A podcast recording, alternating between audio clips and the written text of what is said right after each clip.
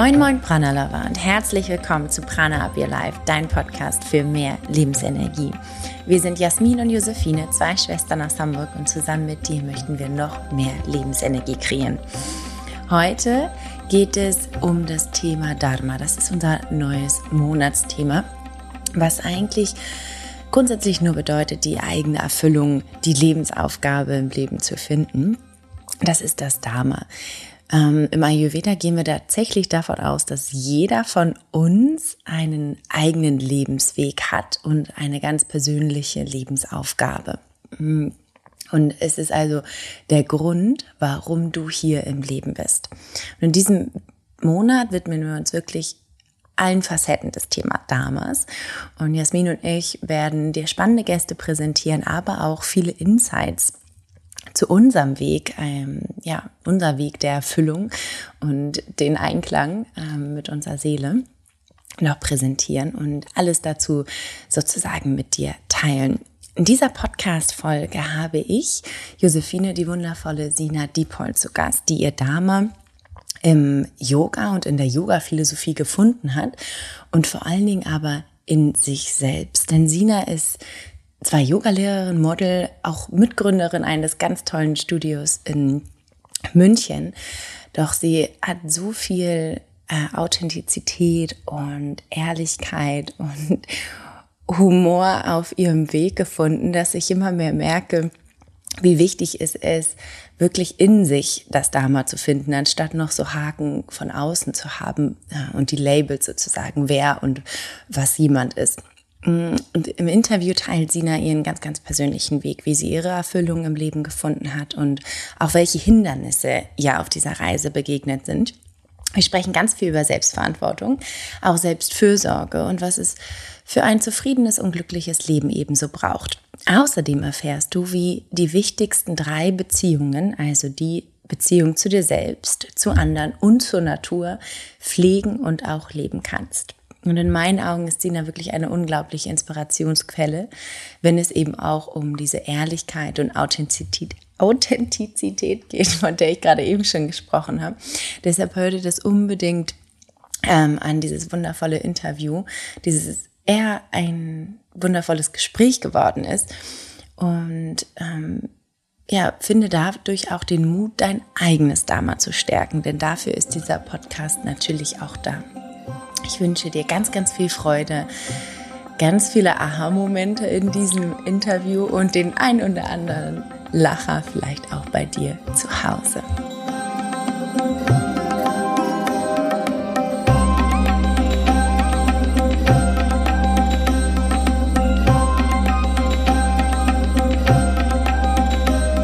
Hallo und herzlich willkommen in unserem Podcast, Sina. Es ist so, so schön, dass du da bist. Und gerade nur durch die paar Minuten, die wir gerade eben schon gesprochen haben, freue ich mich so sehr auf das Gespräch. Unglaublich. Richtig, richtig schön. Wie fühlst du dich gerade? Danke für die Einladung. Josi, ich war wirklich so aufgeregt, als ich gesehen habe, dass ihr mich einladet zum Podcast, weil ihr gehört zu den Podcasts, die ich am längsten kenne und am längsten auf meinem Bildschirm sind sozusagen oder meinem Handyschirm. Deswegen ähm, freue mich so sehr, heute hier zu sein. Mhm. Ja, und die Frage, wie geht's mir? Mir geht's tatsächlich ähm, sehr gut. Mir geht's wirklich gut, ähm, weil ich bin heute aufgestanden, habe in der Früh mich ein bisschen bewegt, dynamisch geatmet, meditiert. Mhm und so oft ich es vergesse, so oft muss ich mich dran erinnern, dass wenn ich den Tag so beginne, es mir einfach gut geht. Ja. ja. Man fühlt sich einfach gut, ne? Ist krass. Und es ist wie so eine Stabilität, die ich in der Früh schon ähm, etabliere mit diesem Verbinden nach innen, ein bisschen atmen, mhm. ist wirklich nichts Aufregendes. Ich habe ein bisschen die Arme durch die Gegend geschwungen, ja. Also sich irgendwie krasse Sachen gemacht. Ähm, aber einfach sich selbst diese Zeit zu nehmen in der Früh Mhm. Und dann meditieren und sich stabilisieren. Ich habe das Gefühl, das ist wie wenn man nicht so gut sieht und dann eine Brille aufsetzt und dann alles ein bisschen klarer wird mhm. und nicht so nicht so verschwommen. Mhm. Und das tut total gut. Mhm. Wow, schönes Bild, glaube ich. Auch das, dieses, wenn man sich so ein bisschen in dieser Grauzone bewegt, ist irgendwie alles so ein bisschen grau ist, aber man den, den Durchblick nicht so richtig hat. Eine Freundin von mir sagt immer, sie fühlt sich so, als ob sie so eine Glocke über sich hat. Also als ob so, eine, so, ein, so eine Glocke da ist, über, aus der sie irgendwie nicht rauskommt. Und so hört sich das gerade an, dass man einfach diese Glocke so hochnimmt, die Brille aufsetzt und es einfach so ein bisschen klarer wird und vielleicht man auch so ein bisschen, ja, sich, also man selber nochmal mehr wird, oder? Voll. Und man, die Dinge, die von außen kommen, ja, wir haben ja jeden Tag Herausforderungen, unendlich viele Eindrücke, ob es nur die unangenehme E-Mail ist oder ob es die große Aufgabe, die du schon seit Wochen versuchst zu meistern, ob es irgendwie die Kids sind, die krank sind, was auch immer es ist, eine Verletzung. Ähm, wir haben einfach jeden Tag Herausforderungen. Und ich habe das Gefühl, es ist so, als würde ich mein Immunsystem, aber mein Immunsystem geben diesen, gegen diesen Stress und die Probleme mhm. und die Herausforderungen und dass mein Nervensystem hochjagt bei jedem Schmarrn. Das stärke ich durch diesen Anfang. Das ist wie wenn ich in der Früh irgendwie meinen Ingwer-Shot trinke und mein physisches Immunsystem sozusagen unterstütze. Mhm. Unterstütze ich so mein psychisches und emotionales Immunsystem. Und ich profitiere mhm. den ganzen Tag davon und ich finde es total krass, was das bewirkt. Und diese Glocke finde ich total, kann ich so nachvollziehen, wie so eine Käseglocke, so steht auf dir drauf. Und dann so, ah, jetzt bin ich wieder im Kontakt. Ah ja, jetzt kann ich mich wieder wahrnehmen und ähm, mhm. kann durch diese Welt gehen. Ja. Mhm. Voll schön. Kannst du dich dran erinnern, wann du deine erste sozusagen Morgenroutine mal gemacht hast oder so dein erster Check-in mit dir selbst am Morgen? Hm, das ist eine sehr gute Frage. Ich tatsächlich glaube ich im Teacher Training, wenn du dazu gezwungen wirst. Auch eine gute Story. wenn du keine Wahl hast, außer es ist so früh, dass du, und da hat auch dann immer das, das, der Kaffeeladen oder wo auch immer man das macht, noch nicht offen. Du rollst dich irgendwie aus dem Bett und mit so halb zuen Augen kriechst du auf deine Yogamatte. Und dann hast du keine andere Wahl, als dass du halt jetzt Yoga machst in der Früh mit so einer Morning Practice. Und mhm. das war sicher mein Einstieg da rein. Und so diese Morgenroutine, das ist echt eine Herausforderung. Ich habe auch, wie alle anderen wahrscheinlich, acht Bücher gelesen, welche die perfekte Morgenroutine ist, bis ich irgendwann erkannt habe, dass das alles Schmarren ist. Ja, jeder versucht es in Worte zu fassen, weil jeder will den einfachen, die einfache mhm. Antwort. Mhm. Aber dass die perfekte Morgenroutine einfach die ist, die zu mir passt und die mir dient. Ja. ja. Und ich habe mir so lange versucht, zum Beispiel den Kaffee in der Früh abzugewöhnen. Ja, aber ich freue mich jeden Abend auf meinen Kaffee in der Früh. Warum muss ich mir den dann abgewöhnen? Das macht keinen Sinn. Und äh, deswegen, ich habe es wenigstens geschafft, dass ich davor mit warmem Wasser anfange, weil meine Verdauung es liebt. Dann Kaffee. Zurzeit schaue ich Buffy the Vampire Slayer in der Früh. Das ist meine Morgenroutine für meine innere Kämpferin und meinen Power. Und dann bewege ich mich ein bisschen und meditiere. Ist ein bisschen eine wilde äh, Morgenroutine, aber die tut mir gut. Ja, und sie gehört halt zu dir. Und ne? das ist ja, glaube ich, das Allerwichtigste, dass man das findet, was für einen passt. Das ist auch immer das, was Jasmin und ich immer weitergeben. Es gibt ja so ein Buffet oder so, so Dinge, die kannst du halt morgens machen und du musst aber selber gucken, was irgendwie für dich passt und wie lange du das machst. Also es ist ja auch, ne, du kennst ja die Fragen, und wie lange muss ich das und das, also den Part machen? Und es ist so wichtig, halt in sich reinzuspüren und zu merken, ah ja, jetzt, jetzt weiß ich, warum ich es mache. Ne? Dieses Gefühl, warum ich es mache, dass es dann auch eintritt, weil deswegen machen wir es ja auch irgendwie. Ja, und manchmal sind es halt mal kurz bevor ich in die Welt hinaus hüpfe, fünfmal tief durchatmen, dieses Connect nach innen. Mhm. Und manchmal habe ich Zeit, eine Stunde lang mich zu rum zu verbrezeln auf der Matte und irgendwelchen Deep Dive zu machen und dann noch zu journalen. Ja, also was halt gerade irgendwie an Raum ja. da ist und ich auch ähm, an Raum geben kann. Und das finde ich total mhm. schön. Und da mhm. musste ich echt durch viele, ich habe alles ausprobiert, glaube ich. Mhm. Und nichts ist hängen geblieben. Und jetzt bin ich einfach ein bisschen entspannter und mache einfach das, was gerade passt. Super schön. Und deshalb, glaube ich, bist du auch genau die Richtige zum Thema, wenn es auch um die Erfüllung geht, dass wir über das, über das Thema auch so sprechen. Ähm, wie man auch da dahin kommt oder dass es ja nicht ein Punkt ist, wo man irgendwo ist, sondern das ist ja ein ongoing process und man ist ja immer wieder in der Weiterentwicklung. Aber äh, um mal an den Anfang vielleicht so ein bisschen zu kommen, wann war es denn mal so, also du hast ja auch von den Herausforderungen gesprochen, wann war es vielleicht auch mal so, dass du nicht diese Tools an der Hand hattest, um mit den Herausforderungen richtig umzugehen? Wie war das damals für dich?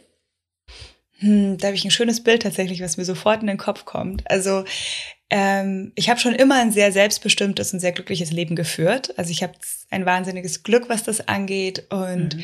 ja, habe schon immer Sachen gemacht, die ich mag und die mir entsprechen. Aber trotzdem bin ich immer wieder an die gleichen Grenzen gestoßen. Ich hatte so ein bisschen schwierige Beziehungen in meinem Leben, wo ich mich mal gefragt habe, warum ich so deppert bin und warum mir das passiert. Ja, ich war immer so ein bisschen in dieser Rolle, dieses, warum tut der mir das an? Warum ist mhm. der nicht netter zu mir? Mhm. Warum passiert mir das? Ja, so dieses, diese Opferrolle. Mhm. Und dann bin ich eben in mein erstes Teacher Training gegurkt, äh, was ich irgendwie auf gut Glück gebucht habe und da natürlich nach Bali, ja. was sonst? Das ist ja Klischee. Äh, vor fast sechs Jahren schon wieder. Ja.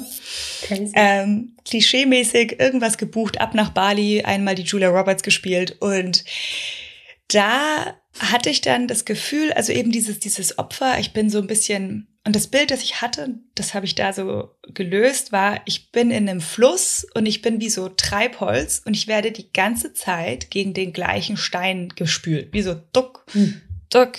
Hm. Und ich komme nicht weiter. Immer wieder die gleiche Barriere vor mir und ich verstehe nicht, wie ich das aus dem Weg räumen kann. Alles, was ich probiert habe, hat mich einfach irgendwie nicht weitergebracht. Und eben wie so, wie so fremdgesteuert immer wieder an die gleiche Stelle. Und dann habe ich da auf Bali Dinge erlebt und gehört, die lustigerweise meine Eltern gesagt haben, naja, sagen man dir halt schon immer, gell? Und ich mir so, ups, ich muss halt auf Bali von so einem Yoga-Dude hören. Mhm. Ähm, und dann war das, als wäre, als hätte jemand entweder diesen Stein einfach hochgehoben oder ich hätte mir einfach mal rechts oder links vorbeigeschwommen, als würde es endlich weiterfließen. Und zwar, mhm. das war das Erkennen, dass ich nicht Opfer bin, sondern dass es in meiner Macht liegt. Mhm. Dass ich erkennen muss, dass, auch wenn es unangenehm ist, ich einfach in die Aktivität kommen muss. Verantwortung übernehmen dafür, dass ich einen Anteil darin habe, wenn ich in einer unglücklichen Beziehung bin. Entweder weil ich einfach irgendwie das spiegel, weil wir uns das irgendwie gegenseitig geben, weil ich nicht an mir arbeite oder weil ich in der Beziehung bleibe. Selber schuld. Ja. Und das war für mich so ein krasses, krasses Erkennen. Und von da habe ich das Gefühl, da wurde was freigesetzt. Ähm, und dann bin ich in diesem Fluss jetzt ein bisschen zwischendurch natürlich wieder mal an irgendeinem Stein einmal dagegen geschwommen. ähm, aber ich treibe jetzt mit, mal langsam, mal ist es ein breiter, mhm. langsamer, tragender Fluss, mal ist es Vollgas, Wasserfall. Woo! ähm, aber diese, ich bin über, endlich mal weitergekommen und das war so ein krass befreiendes Gefühl mhm. von diesem, warum geschieht mir das zu, das ist, bist du. Du hast die Macht, das zu verändern. Mhm. Und es wird nicht immer angenehm sein, aber besser, als dass du da drin hängst, wo du irgendwie das Gefühl hast, du bist nicht Herr, Herrin oder Herr deiner, ja. äh, deines Lebens. Ja, super, super kraftvoll, ein kraftvolles Bild auch. Ich habe heute Morgen ähm, interessanterweise passend dazu einen, einen Podcast gehört von Oprah Winfrey ähm, zu Intention. Und das erinnert mich gerade so daran, weil genau das dieses Thema ist, dass alles anfängt auch mit einer Intention und das ist ja manchmal hat man ja so ein bisschen Angst vor dem Wort Intention. Oh Gott, jetzt muss ich mich da hinsetzen und mir eine Intention überlegen, ne? auch für jede Yogastunde. Aber eigentlich ist es ja nur das, dass wir ähm, etwas raussenden und dann ist es vielleicht auch einfach nur das Mindset, okay, ich habe es jetzt verstanden, ich bin verantwortlich für mich selber und ich sorge für mich ne? und ich nehme es halt selber in die Hand und dann kann halt auch alles so ein bisschen ja fallen into place, also dass es sich so alles danach auch so leichter ähm, anfühlen kann, das ist äh, sehr, sehr kraftvoll und äh, toll, wie du das auch so beschreiben kannst mit dem, mit dem Stein und dem Treibholz. Ich habe das so gerade vor meinen Augen gehabt. Ah ja, da ist Sina. Ding, ding, ding. Ah, sie geht rum. ja, genau so. Es ist echt so. Einfach, wonach richte ich mich aus? Hm. Ja, entweder konzentriere ich mich halt auf den Stein oder ich konzentriere mich halt darum, okay, wie, wie kann ich da drum entweder drüber hüpfen oder drunter, rechts, links, geradeaus. Ja. Oder vielleicht löst sich der Stein ja auch irgendwann auf, wenn ich nur das richtige Mindset zu habe. Genau, aber ich muss offensichtlich was verändern, weil mhm. sonst schwimme ich weiterhin dagegen. Mhm. Voll schön. Und wenn du jetzt diesen, diesen Fluss sozusagen nochmal beobachtest von deinem Leben und wenn du irgendwie das so weiterzeichnest, wenn das der Fluss der, der Erfüllung ist. Was bedeutet das das denn für dich überhaupt, diese Erfüllung, in, in Erfüllung zu leben? Hm, schöne Frage. Hm. Ich glaube, für mich ist es vor allem diese Selbst, das Gefühl von Selbstbestimmtheit. Mhm. Ja, also da habe ich mich ganz viel damit beschäftigt. Was ist es, was ich auch in diese Welt tragen will? Und was ist es, mhm. was ich brauche? Ich bin jemand, der wahnsinnig schlecht darauf reagiert, wenn ich fremdbestimmt bin.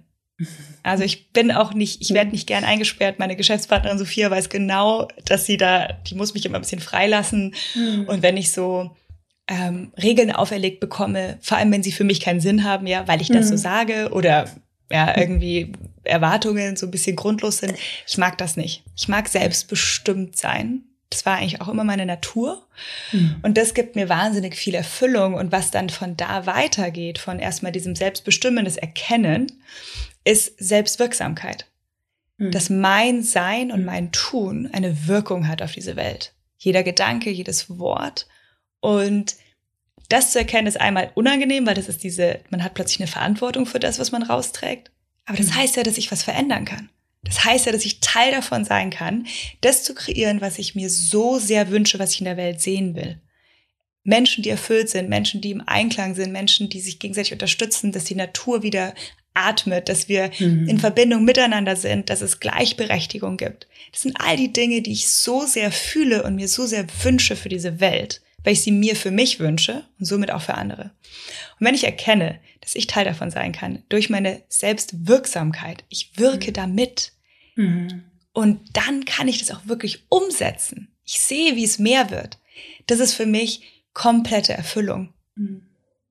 Und das Geile ist, da gibt es ja so das Gesetz des Gebens, ja, von den universellen Gesetzen, dass alles, was ich anderen ermögliche, wenn ich dir verhelfe, ähm, finanziell unabhängig zu sein, wenn ich dir verhelfe, ähm, erfolgreich zu sein oder in Fülle, dann kommt das zurück. Mhm. Und das Prinzip zu leben und wirklich so im Körper in jede Pore reinzulassen, und das ist nicht immer einfach, ist ziemlich unangenehm auch, ähm, das ist für mich pure Erfüllung, weil ich erfahre das zurück.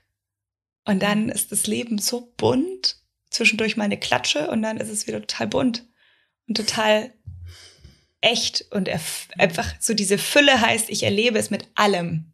Mhm. Und ja. das ist für mich auf jeden Fall Erfüllung. Das finde ich so schön, dass du das sagst. Also einmal natürlich, dass es auch diese unglaublichen Gefühle hervorruft und das Schöne, aber auch, dass es eben mal vielleicht nicht so schön ist oder dass es halt auch vielleicht mal nicht ganz so äh, glittery ist. Und äh, das finde ich ist einer deiner größten, also dafür bist du auf jeden Fall eine große Inspiration auch für mich, diese Ehrlichkeit und auch diese Authentizität, äh, die du dadurch äh, verbreitest. War, war das schon immer so? Also warst du schon immer so eine ehrliche Haut? Also man merkt es ja auch, ne, wie, wie du sprichst, die, die Worte, die du wählst, wie du dich so gibst, das äh, schreit schon alles so, ah, ich bin ich. Und das finde ich auch gut so. Äh, war das schon immer so? Also ich glaube, wenn du meine Mama fragst, sagt sie ja. Hm. Also meine Mama hat gesagt, als ich auf die Welt kam, war so der Spruch, den sie zu mir immer gesagt hat, Sina eats life. So dieses Ähm, ich war, ich habe auch letztens in meinem Jahrbuch geschaut, im Abi-Jahrbuch, was die Leute so über mich geschrieben haben oder was in meinen Zeugnissen drin stand. Es war sehr lustig. Ich war offensichtlich immer schon sehr laut. immer schon viel geredet. es war immer so dieses, wie kann der Lehrer nett verpacken, dass ich einfach nie die Klappe halte im Unterricht? Ich muss so lachen. Mein Freund hat was vom Tisch, also vom Stuhl gehauen, weil er so lachen musste, was er gelesen hat. Also ich glaube, das war schon bis zum großen Teil immer schon da. Es ist meine Natur. Ich bin mhm. gerne da und ich liebe es, weil ich mache ja mein Leben lang schon nichts anderes als Leute bewegen. Also ich habe mit 15 mhm. angefangen mit irgendwie Turnunterricht und habe danach Tanzen unterrichtet und war schon immer so, ich habe das geliebt, wenn Leute ähm, ja durch Bewegung in ihre Kraft kommen und dass sie sich freuen. Ich, ich möchte anderen Leuten eine Freude machen. Mhm. Aber wir haben ja alle unsere Erfahrungen, die wir machen müssen, um also wir brauchen ja das in Anführungsstrichen dunklere, um das helle zu erkennen. Also ich weiß, wie es ist, wenn ich Hunger habe um auch zu wissen, wie geil sich's anfühlt, wenn ich was Leckeres esse. Der Schluck Wasser, wenn man richtig durstig ist und der kalte Schluck Wasser, das ist ja hm. pure Befriedigung. Mhm. Also Verzicht oder negatives Erleben oder eine Verletzung gibt mir mehr Wertschätzung für meinen Körper. Mhm. Tod gibt mir mehr Wertschätzung fürs Leben. Ja, deswegen haben wir überhaupt diese Dualität, mhm. um sie zu mhm. erleben, das Gegensätzliche. Und ich habe dann aber das immer gehabt und habe das zwischendurch verloren in bestimmten Aspekten meines Lebens durch eben ähm, schwierige Freundschaften, schwierige Beziehungen und habe das dann tatsächlich, ich habe mich nicht mehr wiedererkannt über Jahre hinweg. Nicht in mhm. allen Aspekten meines Lebens, aber in vielen. Und war so, mhm. ja, und ich glaube, das zu erfahren, und ich bin dankbar, weil wie in der Art, wie ich es erfahren habe, wie zum Beispiel eben durch schwierige Beziehungen, ist ja wirklich so die netteste Version, die man so bekommen kann, ja. Mhm. ähm, und da habe ich krass viel lernen dürfen, um das wieder zu bewusst aber zu leben, um das als mhm. meine Kraft zu erkennen. Und das ist halt jetzt so seit ähm, ja, eben diesen sechs, sieben Jahren, wo sich bei mir viel verändert hat. Aber wenn ich meine Freundinnen frage, die ich einfach schon kenne, seitdem ich sehr klein bin und mit denen ich immer noch befreundet bin, es gibt so zwei, drei, die sagen, dass ich mich nicht als Mensch wahnsinnig verändert habe. Ich bin immer noch irgendwie die gleiche Sina. Mhm. Ähm, aber dass sie sehen, dass es halt irgendwie plötzlich Raum bekommen hat und ich mehr bei mir bin. Und das ist total mhm. schön auch. Ähm, aber dass wir, glaube ich, diese Erfahrungen brauchen, um unsere Stärken auch wirklich zu erkennen. Und deswegen schickt uns das Universum Dinge, die uns genau dahin schieben. Die Frage ist nur, ob wir es halt irgendwie lernen wollen oder können äh, mit den Tools, die wir haben. Ja, also ich glaube, ich war schon immer so, aber ähm, nicht immer aktiv. ja, aber jetzt ist es ja wirklich ein bewusster Teil ja auch deiner Arbeit, die du ja auch rausgibst und ja auch viele äh, Menschen inspirierst. Ähm, holst du denn auch aus diesen Erfahrungen, die du gemacht hast, auch deine Inspiration? Ähm, oder hast du noch andere Inspirationsquellen? Wie, wie verarbeitest du das und gibst es dann weiter? Mm. Ja, aus allem eigentlich. Also man hat ja so ein bisschen so seine Tiefpunkte im Leben, die man mal erlebt hat. Und äh, wie gesagt, meine Tiefpunkte sind so, wo ich sage, wow, das ist, äh, das sehr milde Tiefpunkte, mhm. also so krasse Verletzungen, Herzschmerz und solche Sachen. Ähm, und man sagt ja immer, dass die besten Yogalehrer die sind, die sich mal sehr verletzt haben oder die was sehr Schweres erlebt haben weil das ist ein Empathietrainer. Ich kann dann erst nachfühlen, wie es anderen geht. Und um etwas rauszugeben, um andere Leute zu unterstützen in etwas, muss ich selber es auch irgendwie erlebt haben auf einer bestimmten Ebene. Mhm. Wenn mein Leben wirklich nur smooth sailing ist, ist die Frage, ob das sowieso bei überhaupt irgendjemandem so ist. Mhm. mhm. Ähm, aber ich kann, ich bin ja sozusagen ein Gefäß, wo alles so ein bisschen durchläuft, was andere schon erfahren haben. Und dann durch mich gefiltert kommt es wieder nach draußen und es spricht wieder zu anderen. Das heißt, einmal sind es meine Erfahrungen, aber ich brauche Inspiration von jemand anders oder von anderen Gurus, Lehrern, Lehrerinnen, mhm. Menschen, um diese Erfahrung in mir zu verarbeiten mhm. und dann sie wieder rauszugeben. Das heißt, so eine Mischung. Beispielsweise, mhm. ich bin ein großer Fan von Brené Brown. Ja, von mhm. der habe ich ganz viel Input, ähm, die, mhm. Ja, die beeindruckt mich einfach. Und was ist ihrs? Sie hatte, sie ist, äh, war schwer alkoholisch abhängig mhm. und ist jetzt sozusagen ähm, trocken. Und das ist so eine ihrer Dinge, die sie auch viel teilt. Das ist einfach eine Quelle davon, wie viel Empathie sie kreieren kann. Mhm. Und ich lerne durch das, was sie gelernt hat. Oder zum Beispiel, ich lese Bücher von Iyengar, der das auch alles selber durchgefiltert hat, den Tod seiner Frau, ähm, den harten Vater, ähm, wie man überhaupt irgendwie Yoga in seinen Körper integrieren kann. Diese tiefe Praxis von 70 Jahren destilliert bekomme ich von ihm und dann kann ich sie nochmal durch mein System mhm. und anwenden für meine individuelle Erlebnisse. Mhm. mhm. Also es ist auf jeden Fall eine Mischung und ich lasse mich ganz gerne ganz viel inspirieren, weil ab und zu ist es eben so jemand wie Brené Brown oder Iyengar oder irgendwelche großen Namen, Gandhi, ähnlich. Aber es, ab und zu ist es meine Mama und vor allem mhm. ganz oft ist es meine fünfjährige Nichte. Ja. oder einfach auch meine Schülerinnen oder Schüler, mhm. wenn ich Zeuge sein darf von deren Geschichten. Ähm, mhm. Wenn wir offen sind, sind Lehrer überall und Inspiration ist absolut überall. Mhm. Und das so durch unser System laufen zu lassen mit unseren Erfahrungen, das macht uns so menschlich und lässt uns mit anderen verbinden. Mhm. Ähm, und das ist total eine schöne, schöner Prozess, den ich wirklich täglich mache. Ähm, einfach dieses Reflektieren, Austauschen. Und das finde ich, macht das alles so lebenswert irgendwie. Hm, schön. Ja. Gerade auch, glaube ich, ein wichtiger Punkt, ne, dass du sagst, okay, überall sind ja auch Inspirationen. Ne? Also ich, wir sind eigentlich umgeben von so viel Inspiration, aber sich dafür wirklich empfänglich zu machen und sich auch dafür zu entscheiden, ähm, hinzusehen und hinzuhören und zu schauen, ah, okay, das ist wirklich alles um mich rum, ist so ein bisschen deine Stein-Fluss-Thematik wieder, ne? Dass man sich halt aber auch wirklich erlauben darf, dass man halt einfach mal hinschaut und wirklich auch sein Herz öffnet für diese Inspiration, oder? Weil, also ich merke das auch, viele, also auch einige von unseren Kundinnen kommen dann und sagen, ja, nee, in meinem Umfeld ist gar, gar nichts, was, was sozusagen eine Inspiration da ist, aber viel wichtiger ist ja eigentlich, ne, wie empfange ich das? Bin ich überhaupt bereit, das auch zu empfangen? Und das finde ich gerade so schön, wie du das ja auch sagst. Ja, absolut. Wie gesagt, meine Mama hat mir die ganzen Sachen schon gesagt, die dann mein Yoga-Philosophielehrer in Bali mir schon gesagt hatte. Aber von Mama hört man es halt nicht so gern, gell?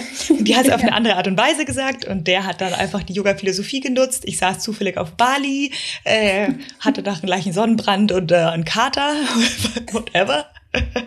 Und schon habe ich drauf gehört, auf das Gleiche, was ich schon zehnmal andere, auf andere Wege gehört habe. Ja. Einmal ist, wann man bereit dafür ist und wann man ja sich auch bewusst dafür öffnet. Also dieses dauernde mhm. Schüler und Schülerin sein. Das ist, das ist einfach, man muss immer Schüler, man ist nie fertig. Nie. Nein. Und wir haben aber oft als Erwachsene so ein bisschen die Arroganz, dass wir glauben, dass wir alles wissen. Mhm. Auch so als Coach oder Yogalehrer. oh ja, oh ja, das gibt leider sehr oft. Und hm. Ich bin aber froh, dass ich immer dazulernen darf, weil wie langweilig wäre es, wenn wir nicht mehr lernen. Ja. Oh. ja. Aber was ich jetzt auch noch so rausgehört habe, ist, dass du dir auf jeden Fall, ich sag mal, aus mh, hm, erfahrene ähm, Inspiration, also alles, was vielleicht auch aus, aus Indien stammt, ähm, vielleicht auch, ja, was so ein bisschen älter ist, aber du dich ebenso mit der Moderne sozusagen befasst und inspirieren lässt, also von, von Brené Brown oder von anderen aktuellen Inspirationsquellen. Das finde ich total schön. Ähm, wie, was macht das mit dir? Also, weil das sind ja komplett zwei verschiedene Ansätze. Ne? Also irgendwo haben sie natürlich ähnliche äh, Punkte. Aber was macht es mit dir, wenn du so zwei verschiedene Richtungen in, in dir integrierst? Also was ja auch schon als Yoga-Lehrerin in Deutschland irgendwie in der Natur der Sache liegt. Aber was, was macht das mit dir? Ähm, ja, es ist so, es ist so schön, weil diese alten Schriften, diese zeitlosen Schriften, ja, ob das jetzt äh, Patanjalis Yoga Sutras sind, also wirklich Yoga oder ob es die mhm. Bibel ist, ob es der Koran ist, einfach so alte Schriften, diese zeitlosen Schriften, ähm, das holt uns ein bisschen aus unserem Jetzt-Kopf. Und das mhm. finde ich so wertvoll. Also dieses, mhm ähm, wenn ich mal da schaue, Patanjali hat vor 5000 Jahren geschätzt. Keiner weiß, ob der Dude überhaupt gelebt hat, richtig. Ja, also die sind so, man weiß es nicht genau, wer das eigentlich war. Vielleicht war es auch irgendwie nur eine Gruppe von Leuten. Vielleicht war es einer, man weiß es nicht. Ja, Bilder, hm, könnte er sein, man weiß es nicht. Und der hat vor 5000 Jahren Dinge aufgeschrieben, die perfekt auf mein Leben, auf dein Leben, auf unser Leben, auf euer Leben passt. Der hatte die gleichen Fragen, die wir heute haben. Und der hat so fundamental tiefe und schöne Antworten. Aber nicht Antworten, ich sag dir, wie es ist, sondern ich helfe dir, die Erfahrung zu mhm. machen, zu erkennen, wie es ist. Und ich finde dieses zeitlose Schriften zu lesen oder sich mit denen auseinanderzusetzen und die Bhagavad Gita zu lesen oder ähnliches, mm, das löst mich so ein bisschen aus meinem Strudel im Hier und Jetzt mhm. Instagram und meine To-Dos und der Stress im Hier, ja, sondern es lässt mich so ein bisschen mehr mit dem Globalen verbinden. Und mhm. wenn ich aber dann sage, naja, aber ich, das, klar ist das geil und der Dude saß halt den ganzen Tag in der Höhle und hat meditiert. ist ein bisschen anders am Ende des Tages, weil ich kann halt nicht drei Stunden da sitzen und mich mit meiner Nase verbinden, um Samadhi zu erreichen. Und dann suche ich mir anderen Input, wie ich mit diesen alltäglichen Dingen besser umgehen kann. Ja, wie gehe ich jetzt eigentlich mit diesem ganzen Rassismus um, der um mich ist? Bin ich eigentlich irgendwie auch Rassist? Was ist eigentlich mhm. Bias?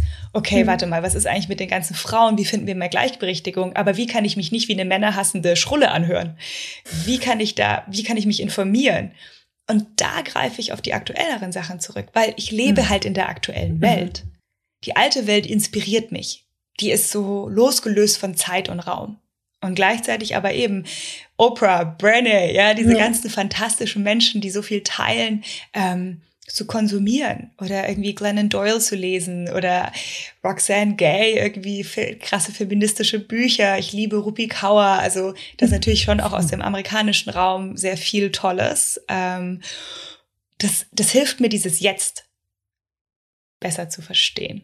Und das ist einfach ähm, ja, so ein bisschen, warum, wie beide Sachen mir helfen. Mhm. Ich glaube auch, das schließt sich halt auch nicht aus. Ne? Es ist so ein bisschen wie Schul- und Alternativmedizin. Man kann sich ja. ja auch genau das rausnehmen, was man selber gerade braucht. Ne? Ist es wirklich jetzt eine, eine Krankheit, für die es, äh, weswegen es ein Segen ist, dass es die Schulmedizin gibt, dass wir das lösen können.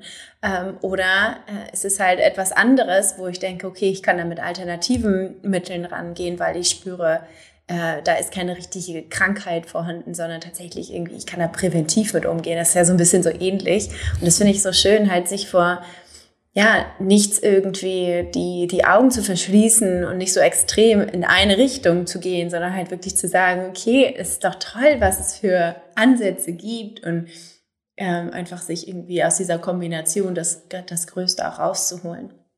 Ja, absolut. Also das ist, ähm, nichts ist von Grund auf irgendwie schlecht und wenn wir dann irgendwie nur mit eben Patanjali irgendwie lesen und dann nur noch in Sanskrit irgendwie, oh, naja, aber ich lebe halt in der Jetzt-Welt. Ich lebe mit Social Media, ich mhm. lebe mit dem Internet, ich lebe mhm. irgendwie in einer kleinen Wohnung in München und nicht irgendwie äh, in einem kleinen Dorf abgeschieden mhm. von der Welt in Indien. Mhm. Und aber wie, also wie navigiere ich mich einfach in diesem Leben? Ja. Und deswegen finde ich das beides einfach extrem schön und ergänzend und wichtig. Und wie du sagst, Schulmedizin und Alternativmedizin genauso wenn ich mir den Arm breche, dann gehe ich nicht zum Schamanen, sondern dann schaue ich halt, dass mich den Arm erstmal wieder repariert. Schön mit Räuchern den Arm wieder zusammenbinden. Geht bestimmt. Ja.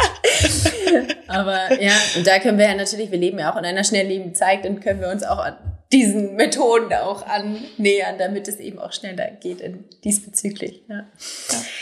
Du ähm, sprichst auch über drei Beziehungen und ich, und ich finde, das passt gerade ganz gut ähm, zu dem Thema, denn es gibt äh, die drei Beziehungen, die wir pflegen dürfen, äh, um ein zufriedenes und glückliches Leben äh, zu führen. Ich habe recherchiert. ähm, die, die erste Beziehung, sagst du, ist zu dir selbst. Und da würde ich gerne wissen, wie du diese Beziehung zu dir selbst pflegst. Du hast schon ein paar Dinge genannt, aber was ist so, wenn du jetzt diese Frage nochmal hörst, was kommt da direkt auf? Hm. Also ich pflege die Beziehung einfach dadurch, mit mir selbst in Kontakt zu gehen. Ähm, und welche Art und Weise, das verändert sich konstant. Natürlich ist mhm. Yoga meine Sprache, also die Yoga-Philosophie Wissenschaft um Yoga herum, ähm, viel über den physischen Körper, also praktizieren und dadurch meine ja. Hülle pflegen, meine mhm. Energie pflegen, meinen emotionalen Körper pflegen. Mhm. Manchmal mache ich es, weil ich einfach so richtig schön meinen Po-Muskelkater mir irgendwie holen will, weil ich das Gefühl gut finde und ich immer richtig mich austoben will. Und mal ist es irgendwie Atmen und Dance Party zu meinem Lieblingssong. Mhm. Ähm, mhm aber immer wieder schauen, weil das Tolle an dieser Selbstpflege ist, und das fand ich mal so schön, das habe ich mal gelesen, ähm, dass Selbstpflege aus dem Sinn, anderen etwas Gutes zu tun, also wieder dieses Gesetz des Geben. Also wenn ich mich selber fülle, um für andere da zu sein, ist das die höchste Form der Liebe. Mhm. Und mhm. es ist nicht so leicht, dass das nicht in Egoismus kippt, weil in der Yoga-Welt mhm. und auch in dieser Self-Care und Self-Love-Bubble und dieses sich selbst pflegen kann auch oft vorgeschoben werden als mhm. plötzlich auch Egoismus und Egozentrik. Mm, und da muss man ein bisschen aufpassen, mhm. weil dann auch so dieses, oh, ich kann das nicht, ich, das fühlt sich nicht gut an, ich brauche jetzt erstmal Zeit für mich, so. Ja, aber da, wenn das halt dann nicht authentisch ist, wenn das nicht mhm. in dieser Echtheit ist, wenn jemand zu mir sagt, du Sina, äh, ich würde gern den Termin verschieben. Ich habe das Gefühl, ich brauche gerade irgendwie ein paar Stunden für mich. Mhm. Und ich habe das Gefühl, das ist ehrlich. Das ist einfach nur, um besser für mich auch vielleicht da zu sein. Also meine Zeit respektieren beispielsweise, finde ich das mhm. so einen wichtigen Akt. Und das ist für mich diese Selbstpflege und diese Pflege der Beziehung mit mir selbst. Wer mhm. bin ich eigentlich? Das ist die längste Beziehung, die wir führen und die allerwichtigste. Ich muss mit mir die ganze Zeit zusammen sein. Alter, geht da viel Schmarrn in meinem Kopf ab. ich bin echt nervig zwischendurch. Aber wie kann ich diese Beziehung liebevoll und trotzdem irgendwie kraftvoll machen? Wie kann ich mal mir in den Arsch treten und mit Disziplin rangehen? Und wie kann ich aber trotzdem leicht bleiben? Und das ist nicht mhm. leicht, ja, sondern das ist wirklich harte Arbeit. Aber diese Beziehung ist die Basis. Das ist die absolute Basis von allem anderen. Und wenn ich mich selbst pflege, um für andere da zu sein, und das ist zum Beispiel was, was für Mamas, glaube ich, ich bin selber aktuell noch keine Mama, aber ich beobachte es viel um mich herum. Ich habe ganz viele Schwangere und mhm. frische Mamas um mich herum, mhm. dass wir uns dann aufopfern für eben diese Mini-Menschen, weil es auch so ein bisschen erwartet wird. Ja? Mhm. Was natürlich auch echt ein krasser, krasser Act ist. Ja? Also ich, mhm. ich glaube, das ist echt anstrengend, sagt die Selbstständige ohne Kids. Ähm, aber wenn wir dann plötzlich in dieses Aufopfern gehen und, und diese Selbstliebe und die Selbstpflege vergessen und nicht mehr Raum dafür machen, dann können wir auch nicht mehr so viel geben, weil aus einem leeren Gefäß lässt sich nicht schöpfen. Mhm. Und deswegen ist diese Beziehung zu dir selbst so fundamental, so wichtig. Und was ich mache, sind eben bewegen, meditieren, spazieren gehen und tatsächlich mir bewusst auch Termine setzen, wo ich was für mich mache. Und ich weiß, ich habe gerade den Luxus, dass ich da extrem viel Raum dafür habe. Ich habe auch die Mittel, zum Beispiel mal da in die Massage zu gehen, da mal ein bisschen nett essen zu gehen. Ja, das ist natürlich auch ein echter Luxus. Aber manchmal ist es auch einfach spazieren gehen. Ja. Ähm, und ich weiß, dass es vielleicht auch irgendwann nicht mehr ganz so viel Raum hat. Aber ich habe das Gefühl, dass ich jetzt so gut mit mir diese Beziehung vertiefe, dass ich später, wenn ich mal nicht so viel Zeit und Raum dafür habe, das dann vielleicht abrufen kann in mhm. schneller, in leichter ähm, mhm. Oder einfach auch, dass dann sich wieder verändert.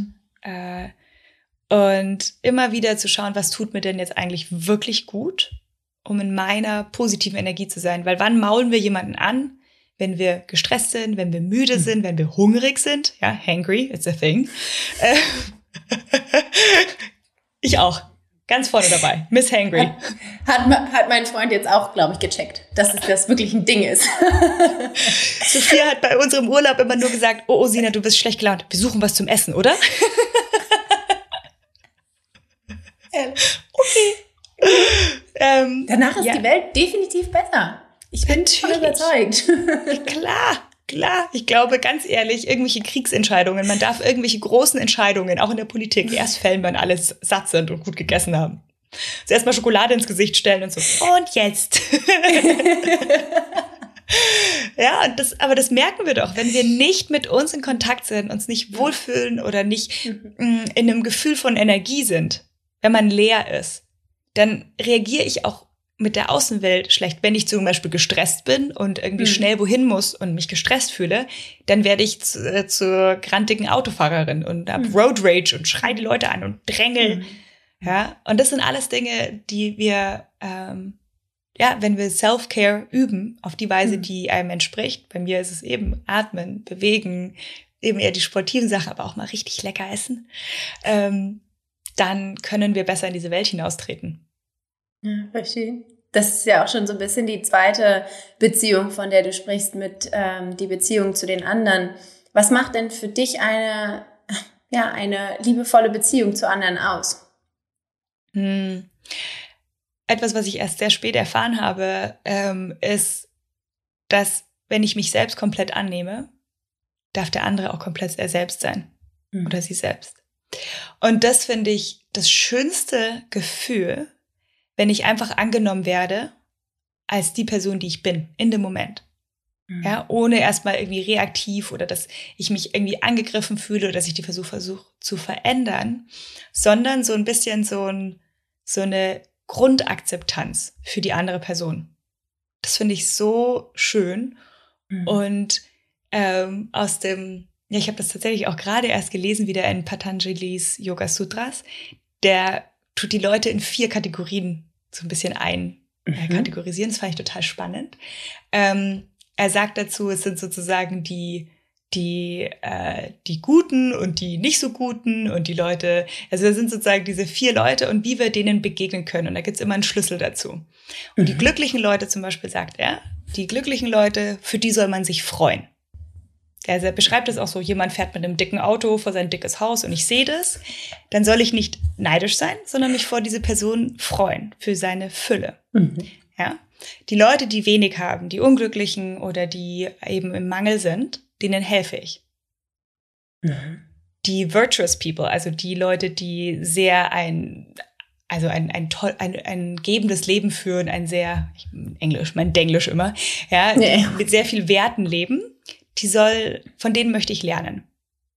Den gegenüber höre ich zu und versuche davon zu lernen, was sie für ein Leben führen.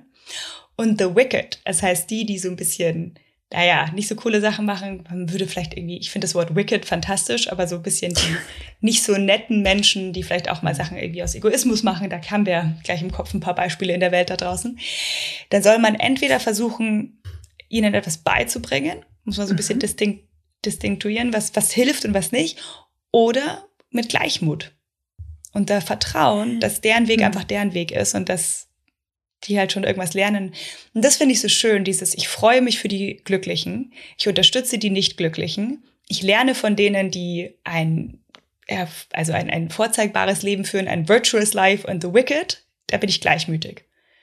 Und das aber zu können, dass man nicht neidisch ist bei den Glücklichen, herabschaut zu den nicht so Guten, ja, und dass man da zum Beispiel The Virtuous auch irgendwie abtut und irgendwie hm. vielleicht mit dem Finger drauf zeigt, was sie nicht richtig machen hm. und The Wicked ähm, verurteilt. Das ist leichter. Und das finde ich total cool. Das ist immer so geil, wenn die das so, so in so einfache Worte bringen. Hm. Ähm, so, so zu üben, aufeinander zuzugehen. Hm. Ähm, ich glaube, da hätten wir weniger Stress in unserem eigenen Leben und auch insgesamt. Ja, wow, sehr kraftvoll. Das äh, favorite, favorite moment.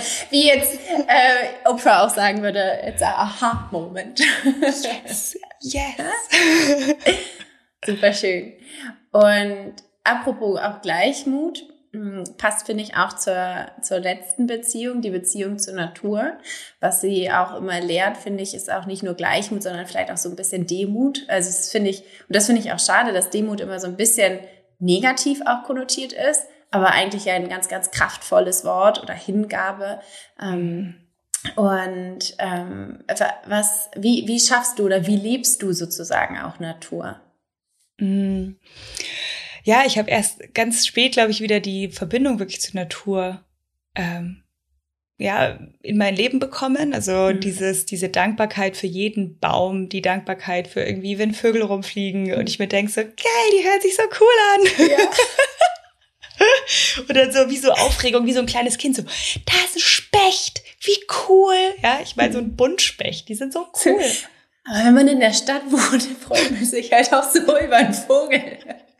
Ich bin letztens mit meinem Freund spazieren gegangen und wir waren so die ersten auf dem Weg. Und dauernd sind so kleine Mäuschen auf dem Weg, hast du so rasch und dann hast du sie richtig gesehen, wie sie weggeflitzt sind. Und wir beide so, hihi, Maus, da ist eine Maus. Die Stadtkinder. Das ist so geil. Also da haben wir uns echt wie so die Idioten die ganze Zeit gefreut. So, eine Maus. ähm, ja, und einfach dieses, dieses, diese Natur einmal erkennen als mhm. als Partner, als unser Zuhause. Ich finde es so witzig ab und zu, wenn ich uns selber beobachte mich auch, dass wir Schuhe tragen, ja, damit wir ja nicht den Boden berühren. Okay, klar, mhm. Asphalt mhm. ist auch echt unangenehm, aber so Wiese. Wie cool ist es, in der Wiese barfuß zu laufen? Mhm. Nee, wir bauen Schuhe. Okay, wir sind auch irgendwie ein bisschen, wir sind eigentlich Menschen, die nicht so gut überleben ohne Hilfsmittel. Also mhm. haben wir dann irgendwie Sonnencreme, wenn die Sonne scheint, dann haben wir noch eine Regenjacke, wenn es regnet. Ähm, wir sind so entfernt davon, wie geil diese Natur ist, mhm. weil wir die ganze Zeit versuchen, irgendwie so nicht in Kontakt zu sein. Hände mhm. waschen, sobald ein bisschen Erde dran ist. So. Aber ja. die Natur ist so geil. Ich fühle fühl mich da so zu Hause. Ich bin mhm. echt schlecht in so Survival-mäßig irgendwie im Wald rumstapfen. Ich habe da eine Freundin, die mir da ab und zu ein bisschen hilft, weil die das kann. die, die schläft immer im Wald, wenn sie gerade keine Lust hat auf die Stadt.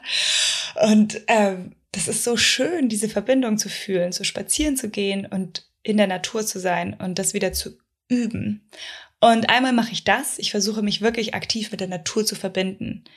Und dann versuche ich auch irgendwie auf allen Ebenen meinen Impact ja, auf diese Natur zu reduzieren. Also wie kann ich der Umwelt weniger schaden? Weil wir wissen, wir in unserem privilegierten westlichen Leben können dieses Leben nur führen, weil Leute in weniger privilegierten Situationen sehr, sehr viel weniger Schaden ausrichten an die Umwelt. Vor allem, wenn es um diese CO2-Thematik geht. Mhm. Und da mich immer wieder zu hinterfragen, weil ich auch, ich mache immer noch viel zu viel ja, CO2 für das, was ich eigentlich dürfte. Ähm, aber wie kann ich immer wieder dazu beitragen? Ja, ich schaue, was kann ich darüber lernen? Was kann ich mich damit auseinandersetzen? Ich habe jetzt gestern tatsächlich einen Podcast gehört mit Frank Schätzing und ich liebe Frank Schätzing. Seine Bücher sind der absolute Oberknaller. Ich bin ein großer Fan. Der Schwarm geht's noch spannender. Ja, unbedingt das Hörbuch anhören übrigens. Ähm, ja, das ist so spannend. Ich, ich war mit meinen Eltern, kleine Anekdote am Rande. Wir waren zu viert, also mein Bruder, meine Eltern und ich sind durch die Rocky Mountains gefahren vor ein paar Jahren, ähm, weil meine Eltern in Kanada gelebt haben. Und das Buch war so spannend, das Hörbuch, dass wir nicht aus dem Auto aussteigen wollten, obwohl wir in den Rocky Mountains waren. Geil.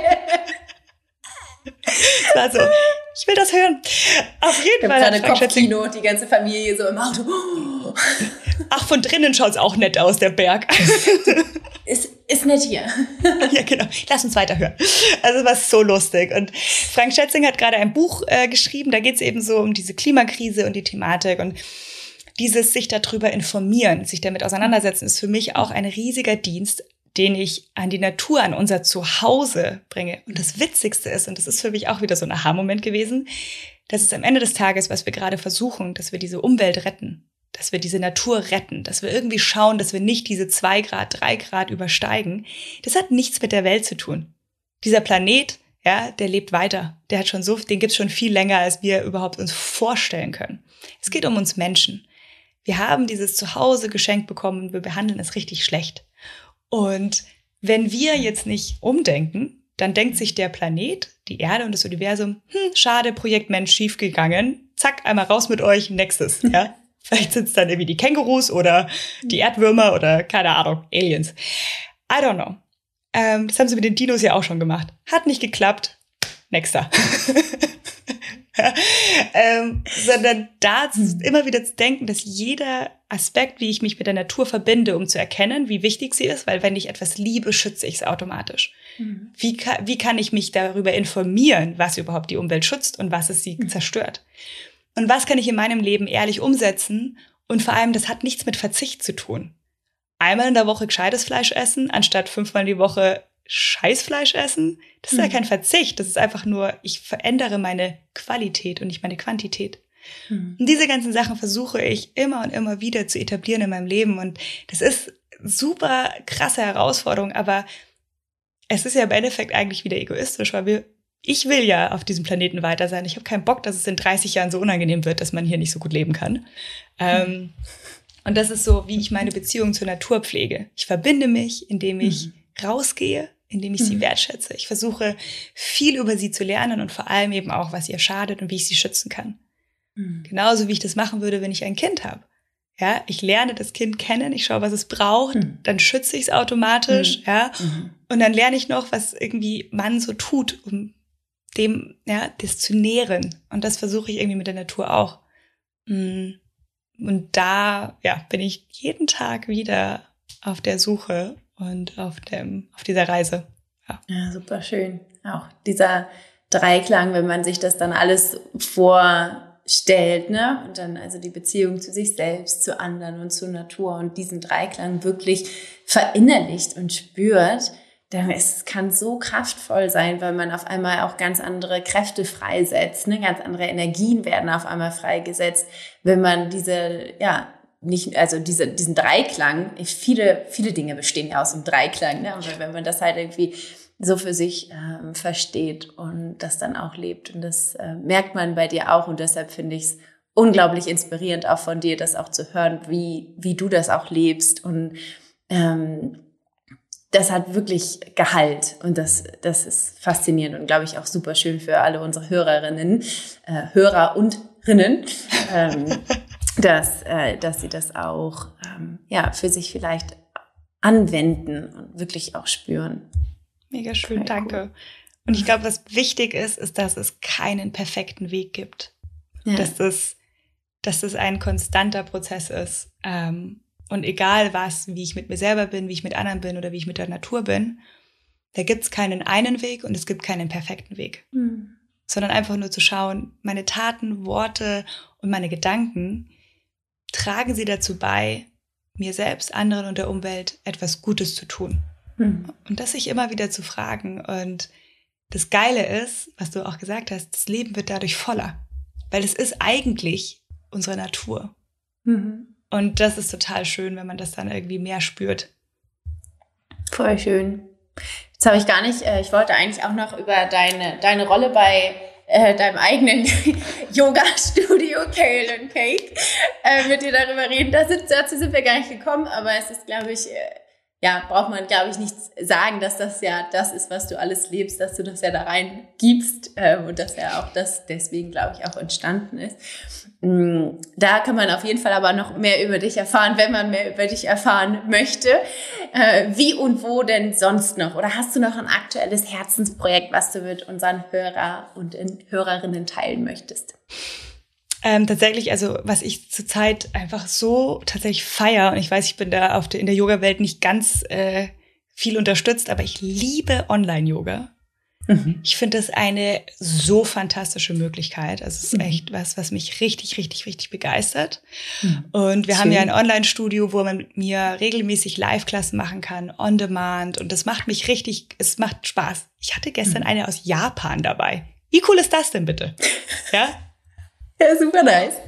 Ja, und sie hieß auch noch, ja, die lebt da und sie heißt auch noch Sina. Es war so, cool, wie cool. ähm, ja, und dass man das mitnehmen kann. Und das, da bin ich ganz, ganz, ganz glücklich.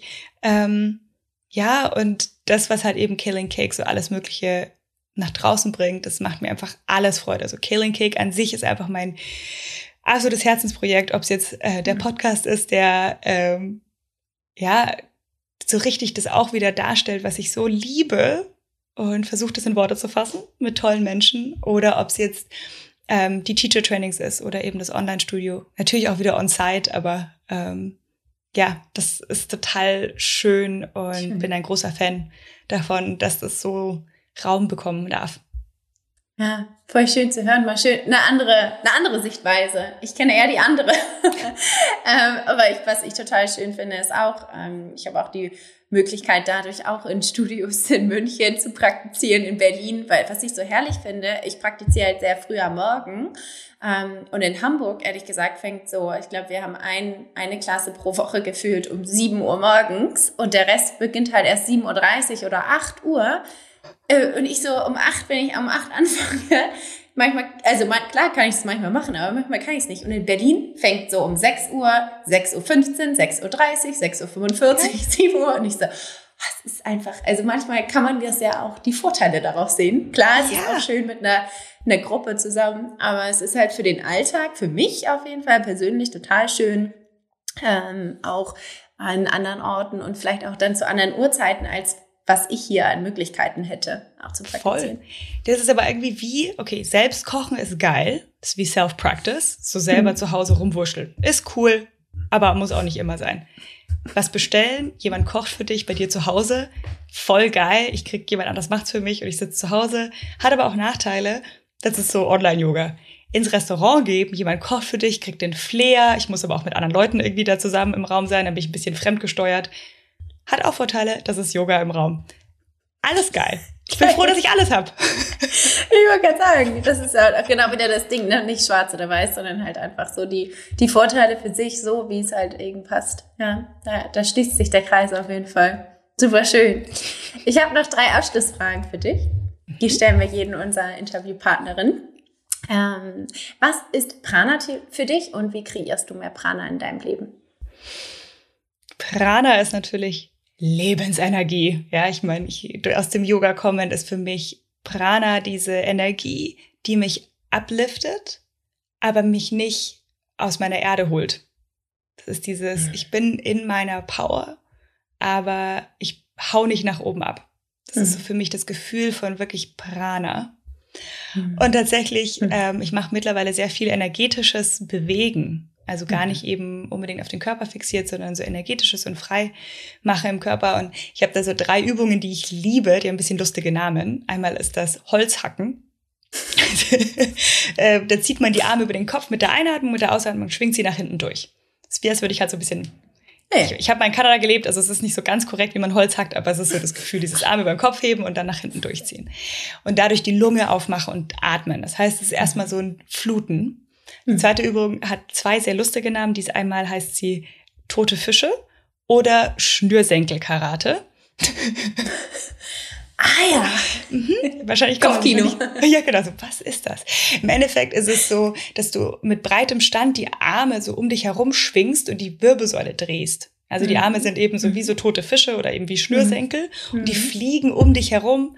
Ähm, und es ist sozusagen super vitalisierend für die Wirbelsäule, bringt noch mehr Energie in den Körper mhm. und vor allem aktiviert es auch die Lymphe. Also es hat auch eine entgiftende ähm, Komponente. Mhm. Und danach die dritte Übung ist sozusagen entweder Hüpfen oder Dance Party. Ja, wo man richtig Energie im Körper, also ja, richtig freisetzt. Ähm, ich liebe das, ich mache das auch regelmäßig mal in Stunden. Ähm, und bin da schon auch ein bisschen berühmt berüchtigt dafür, wenn ich sage, okay, wir machen jetzt äh, tote Fische, dann sehe ich schon am Bildschirm, wie alle loslegen. Und ich so, ah ja, ihr wisst, was ich mache. Ehrlich. und Gut das ist trainiert. für mich, ja genau, das ist so, ihr wisst genau, was wir machen. Ähm, und das sind für mich so meine Prana-Übungen, um eben diese Energie in meinem Körper einmal mich so ein bisschen zu clearen, also zu, zu reinigen von so der stagnierten Energie und dann vor allem durch dieses Hüpfen, Springen, Schütteln, Tanzen, so richtig Energie zu kreieren und dann aber wieder Hände auf Herz und Bauch atmen und connecten und fühlen. Mhm. Es dauert fünf Minuten und verändert alles. Das ist, wie ich Prana kreiere. Voll schön. Wow. Kann man auf jeden Fall sehr viel mitnehmen. Ähm, die zweite Frage ist, was bedeutet Mindful Eating für dich? Hm. Ich tendiere sehr dazu zu überessen. Ich liebe Essen. Ich bin eher so Typ Labrador. Ich höre nicht auf. Und Mindful Essen ist für mich, äh, dass ich auf mich höre, dass ich, ich aufhöre, grad, wenn es reicht. Ja. Ich habe gerade einen äh, Labrador vor zwei Tagen getroffen und der hat wirklich einfach alles, er wollte einfach alles essen, was da war und es war einfach nichts zu essen, aber er wollte alles essen. Ja, wusstest du, dass Labradore sich zu Tode essen können, weil die nicht von alleine aufhören zu essen? Ja, das kann ich mir vorstellen, wirklich. so witzig. Ja, und ich tendiere zu dieser Thematik. Ähm, okay. Mindful Essen ist einmal, dass ich aufhöre, wenn es einfach dann mhm. auch genug ist. Ähm, mhm. Und mir beides erlauben. Mal die Pizza und mal super gesund. Ich, natürlich mhm, öfter gesund, aber einfach auch mal die Pizza erlauben. Und das ist für mich auch dieses Mindfulness und Achtsamkeit in mein Essen bringen und bewusst dieses entscheiden und ja. aufhören irgendwann. Schön. Last but not least, was ist dein Lieblingsmoment beim Essen? Ähm, Lieblingsmoment, das ist eine schöne, schöne Frage. Hm, ich würde sagen, dass mein Lieblingsmoment ist, äh, wenn man nicht mehr so dieses super hungrige ist, aber noch nicht voll. Und dann so kurz mal so, warte mal, nicht so weiter schlingen, sondern kurz mal innehalten und dann fängt man an, langsamer zu essen und mehr zu genießen. Hm. Das finde ich, finde ich schön. Ja. ja. Vielen, vielen, vielen, vielen, vielen Dank für deine ganzen Antworten für, und für die Fragen. Ähm, äh, also für das Antworten, mein, wie auch immer, du weißt, was ich meine. für, de, für, deine Worte. äh, es war unglaublich inspirierend, super schön. Äh, ich freue mich jetzt schon auf die Ausstrahlung. Und äh, ja, danke dir auf jeden Fall von Herzen, dass du hier zu Gast warst in unserem Podcast. So schön. Vielen, vielen Dank. Das hat mir so viel, so viel Freude gemacht und vor allem, dass wir uns jetzt kennengelernt haben. Es war sicher nicht das letzte Mal. Ich glaube auch nicht. Vielen Dank, Sina.